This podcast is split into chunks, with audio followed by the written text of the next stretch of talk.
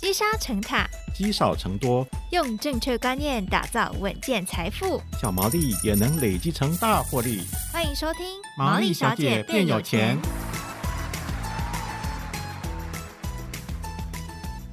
Hello，大家好，欢迎收听《毛利小姐变有钱》。我是佩服，我是笑鱼。好，这几年的 ETF 代号可以说是越来越多了。你看，从以前是零零五零、零零五六。顶多再看个零零五一、零零五五之类的，但现在已经进化到零零八七八、零零九一九、零零九二九了。对，以后就会有零一八七八、零一九二九，越来越多了。对，嗯，好，因为在今年呢，这个目前上市柜 ETF 挂牌档数大概是两百三十档左右嘛。那今年上半年呢，又有九档新的 ETF 挂牌，你旧的还没有买完呢，新的又发行了。没错，我觉得这个 ETF 成长的速度啊，比我自己的收入成长还要快哈，所以我们应该要把钱投资在适合自己的 ETF。上面，例如像是呃这个退休族群，未来没有主动收入，可能就要靠这个高股息 ETF 来去滚出自己的被动收入。所以，我们今天就要来聊聊一直讨论度都很高的这个高股息 ETF。据说今天的来宾呢，他有一套方法可以计算出高股息的便宜价哦。哦，这个很重要，所以我们今天赶快来请教他。我们今天邀请到的投资达人呢，就是股海老牛来到节目当中跟大家分享。老牛好，老牛好，主持人好，听众朋友大家好。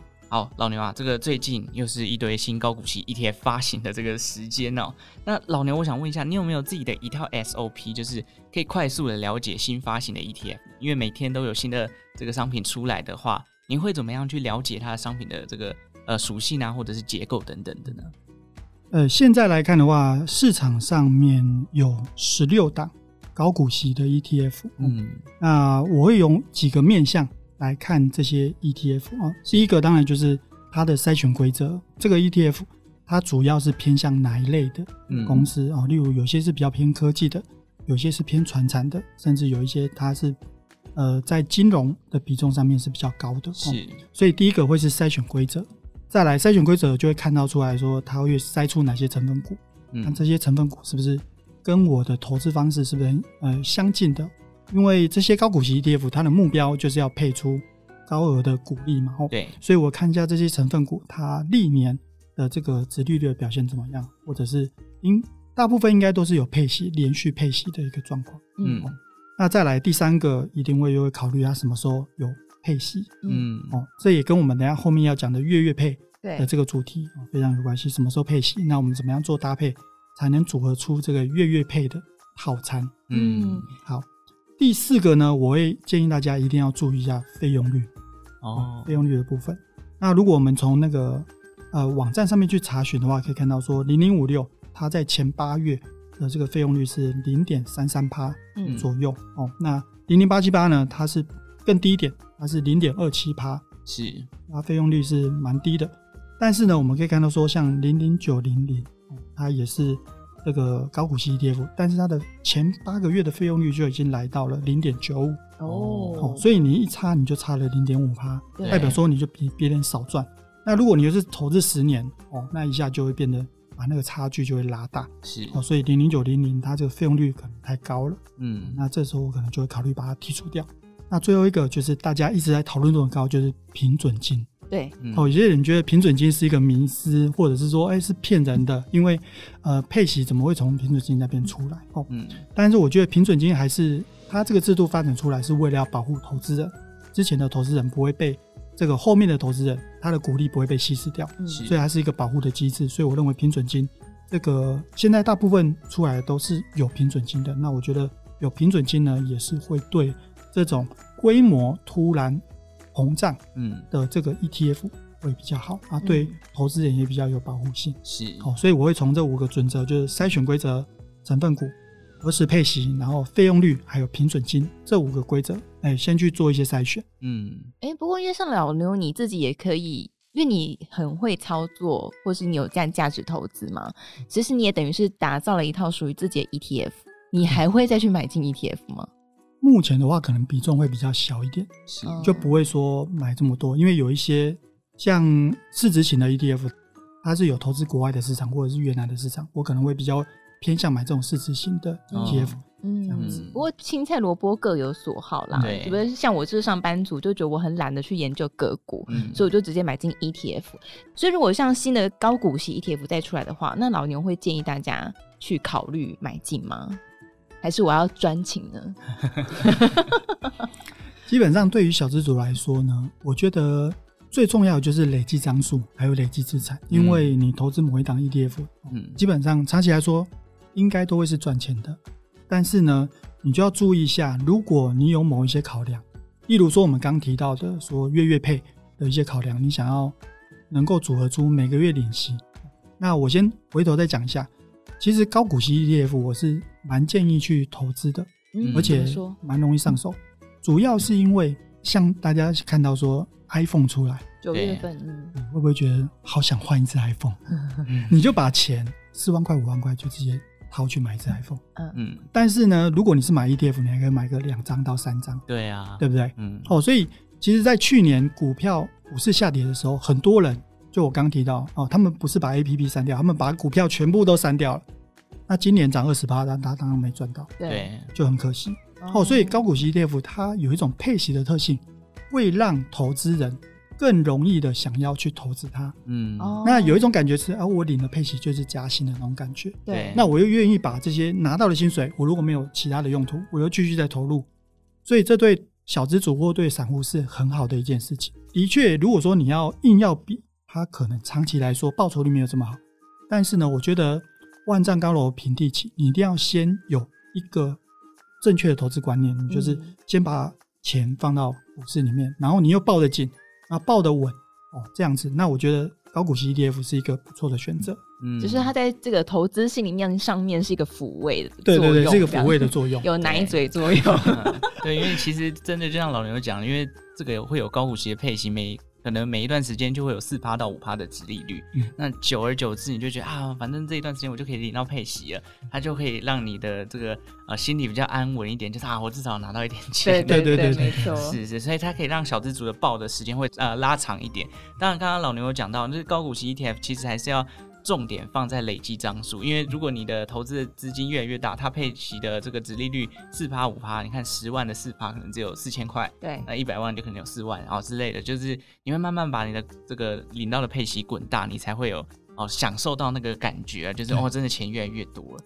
那当然，就像我妈，我就每一段时间这个营业员，因为最近推了很多 ETF 嘛，就哎、欸，我妈就在这边买两张，这边买两张，就我就有跟她讲说，其实还是要集中火力。哎、欸，那你有问过妈妈为什么要这样吗？哎、欸，我不知道，因为她就是营业员，对，就买了。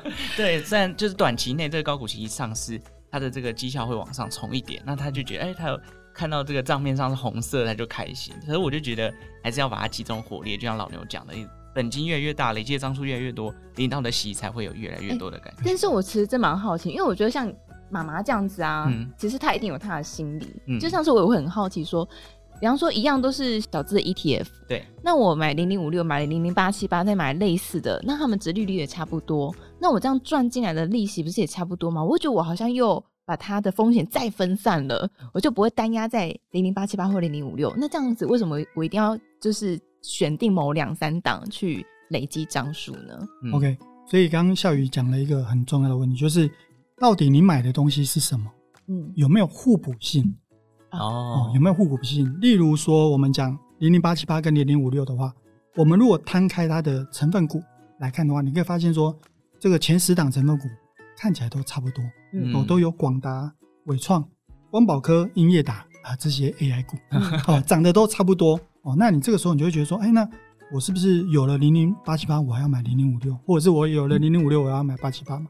这时候我可能就会再看它的产业的配置的比重，嗯，例如说零零五六它比较偏电子股比较多，大概有七成左右都是在电子股，嗯。啊，但是呢八七八它偏船产跟金融的比重就比较高一点点，哦，哦，那我这个时候我就觉得他们两个有互补性，哦，哦，那我就觉得说好，那我这个时候来买八七八跟五六，但是呢一般的散户。他只会用代号来分别，然后就是哇五六啊，那我买个五六啊，就买个五张。啊，八七八，那我买个八张，对。这样子，九二九就买个九张，对。对，他不会去去在乎到说它到底成分股是什么，对，嗯。对，所以其实还是要建议可以看一下，对，我会觉得说进一步就是，哎，投资人应该去了解一下这档 ETF 它持有哪些成分股，着重在哪几个产业，它的筛选条件，它的出发点是什么。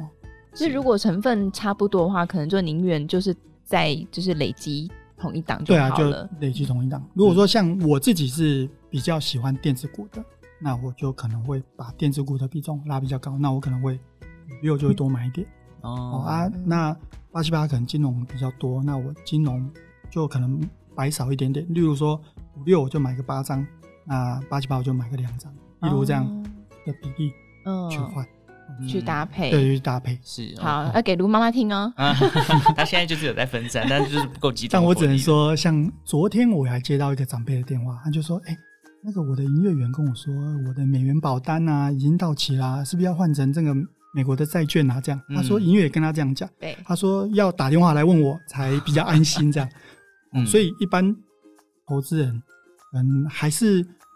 建议打电话给老牛 啊，那我可能会 电话放在下面继续来。啊，不不，喂喂，不行不行。哦，对，就是反正 anyway，就是自己还要有，还是要有一点慎思啊。如果不知道，可以啦，可以来问我，我真的。可以的，时间够的话，我就会回复一下。对对对，因为真的每一天有呃十几二十个讯息，还是受不了。哦、对对对，你做十几二十个吗？不止吧，一两千吧。不行，我那边老婆啊，可能大部分都是老婆说，哎、欸，要去做什么事喽？要去带小孩喽？要去那个缴学费喽？对对对，要先注意这个这个重要性比较高的讯息，我要先注意。对，这是跟求生有关。对，OK，好，所以其实真的就是还是要回到自己的投资属性啊。那当然，老牛刚刚前面最一开始有提供了五招这个筛选 ETF 的方法，大家也可以去做一个参考，稍微去了解一下自己买进的商品是什么样子。像是退休族，我觉得退休族都会有一个要求，就是啊，我想要每个月都有领到薪水的感觉。所以最最近这一段时间，越来越多这种呃季配息、月配息的 ETF 高股息也出现了。那哪几档的这个高股息 ETF，在老牛的眼中是适合拿来做月月配的这个组合呢？目前有十六档。高股息的 ETF，对，所以搭配呢非常的多。那主要你做月月配，月月配的考量当然就是每个月都要配息嘛。对。那我们以前面为例，零零五六它配息时间是一四七十。那另外我们刚刚也有提到，就八七八八七八的月份就是二五八十一。嗯。哦，所以我们刚刚看到一四七十跟二五八十一，那我们接下来当然就是要挑三六九十二的这个高股息 ETF。嗯。那三六九十二呢？那你可以搭配。零零七一三哦，它是元大台湾的高息低波，嗯，七一三。那另外有九一五哦，凯基的高股息三十哦，另外还有九一八，它是大华优利高填息三十，嗯哦。另外呢还有九一九，现在很红的群益台湾精选高息，对哦，所以你可以透过这样子的考量，就是看你是搭配哪一种，然后去做月月配的考量。刚刚有提到，如果你自主 ETF，你可以选就五六加八七八，还有九一九。嗯，好，那当然现在还有年配息、半年配、季配息，再来是双月配。对，那双月配的话，你就可以选两档 ETF，就是九三零跟九零七。嗯，哦，这两档也是高股息 ETF，然后它是高股息，然后低碳跟 ESG 的这样子主题去做搭配的。是，哦，那当然我们可以看到懒人版的就是月月配，啊，月月配就是像富华的这个。台湾科技优息哦，它是九二九，大家都想要月月配，对对，大家都想要月月配啊。如果你懒人版的话，那你就去买这种九二九。可以注意到说，九二九它是比较偏科技，因为它的名字叫做富华台湾科技高息，对，所以可以理解它比较偏向科技股。是，那当然呢，它的波动也会相对比较高一点，所以这些是投资人需要去做考量的。嗯，好。哦、我觉得财经节目不错呢，因为超数字超快的。现在 ETF 就三码更快，以前个股还要四码。对，但重点还是在于大家要去了解一下，不要说哦，它是月月配我就买这样子。所以就像今天最一开始讲到，你还是要去了解一下它的筛选逻辑、它的成分股，甚至它的这个费用率是怎么样的一个状况哦。好，那今天最一开始我们其实有提到，就是老牛有一套可以算出这个高股息便宜价的一个方法。我想问一下老牛，这个方法可以跟我们分享一下是怎么样去运行的呢？其实这一套方法呢，就是当时我用个股的一个方式配息的方式来计算出它的一个呃便宜价、合理价跟昂贵价。嗯，那我们这边首先先让大家知道一下，就是 ETF 的配息来源有三个，一个是资本利得，也就是他们卖掉这些他持有的呃个股的时候他赚到的钱。那第二个是股利的部分，嗯、就是他从他自己的成分股。拿到的股利，那第三个就是我刚刚讲的平准金，所以它配息的来源有这三个。那我们可以来看说，我们就以刚刚有提到的九一九，嗯，这个群益台湾精选高息来做例子好了。它目前呢就是打着是说它有一个配息的惯性，以它目前的股利收到的股利来看的话，它预计每一季至少都可以发出零点五四元的股利，嗯，每一季都可以发出来，嗯，好，每一季。一年大概两块左右，对，所以我们可以看到说，那我们现在来统计，它每一年就近四季来看的话，它可以配出二点一六元，嗯，那你这个时候就去做回推。哦，你如果是想要领到高股息，例如说七趴的话，你就除以零点零七，对，那这个时候你就可以得到，那它目前的这个便宜价就会落在三十点八块，嗯，好，那如果你是认为它大概一般般，就是六趴高股息，像我们刚刚讲的，就是零零五六，哎，它符合它的条件哦，就是合理的价格大概是六趴左右，那你用二点一六元去除以零点零六，那你就可以得到价钱是三十六元，所以它是合理价。所以呢，当然就是以保守的原则，那我们就是在这个哎便宜价的时候做买进，嗯，或者是合理偏低以下的时候，例如说。这个三十六以下我就慢慢买，合理价以下买进，代表说我每一年都可以拿到五趴多，将近六趴的股息。嗯，那这个时候我们就可以去做买进。那当然呢，也会有呃，网络上我不能说是酸民啊，就是比较有想法的人，他就会说：那、你这样子估计会吗？今年这样，按、啊、明年可以配得出来吗？嗯，像例如说九一九，它的持股是比较多，像长荣、阳明，啊，的确有高股息，但是。明年可能就没办法配出高股息，那你要记得这些 ETF 是会自己动态去做调整的。嗯，我们之所以会投资 ETF，它是属于懒人型的投资，就是它自己会去做调整，而且它非常的公开透明。嗯，哦，所以你就等它去调整成分股的时候，你再去看一下，甚至它现在都有公布净值，它现在资本利得有多少，股利还剩多少。它的平准金还剩多少？它都有在网站里面做说明。嗯，那你这时候再去做一些调整就好了哦。但投资 ETF 你就变成说一年或者是半年再重新再计算一次就好了，还是要做一个聪明的投资人。对 对对，所以很常纠结在这件事。对，大家大家投投资是二三十年的事情，所以我们看的是比较长远的，不会说它今天股价哎涨一点点我们就把它卖掉，或者是哎跌了一点点我们又买了一堆。嗯，我们不会是这样。所以你只要去做半年或一年的动态调整就可以了。哦，等它配息。所以我们刚刚有提到啊，这种季配息的，那你就每一季再重新计算一次就好。它配息出来，你就计算一下近四季的股利是多少，然后你再去做调整就可以了。嗯，OK，所以是知道股利跟大概算出它的平均值利率大概是多少，对对。然后用这样的方法去算出一个合理的价格。好，那我想可能很多人现在已经都有高股息 ETF，但有些人。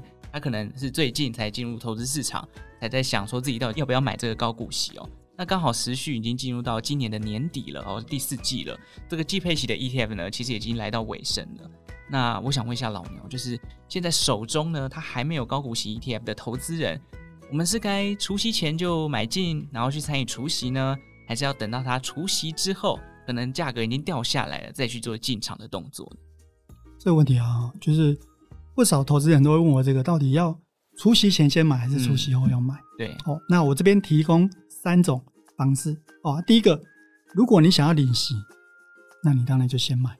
第二种就是你如果想要捡便宜，因为通常除除息之后不会这么快去填息，对，通常呃现在来说最快可能都要两三天哦，或者是甚至拉到呃五天十天才会做填息。嗯，那如果你想要捡便宜的话，哦，那你就是除夕后。再买嗯。就好，那当然会有人问说啊，第三种是什么？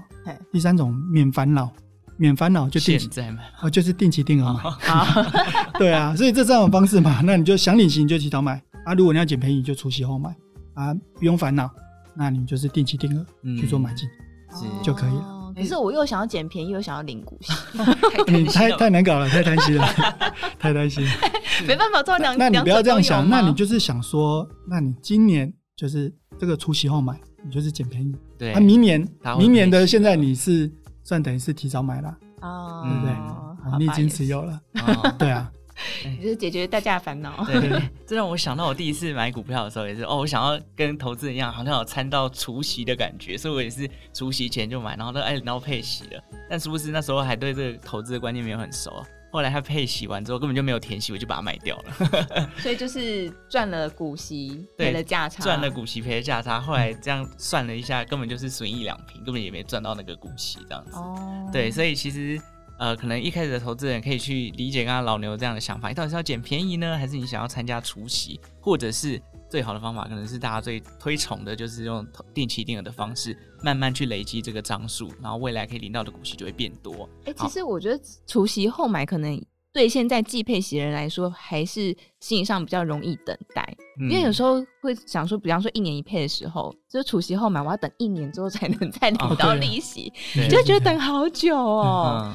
对，所以所以这也是呃，其实现在季配息为什么会大家会这么喜欢，因为。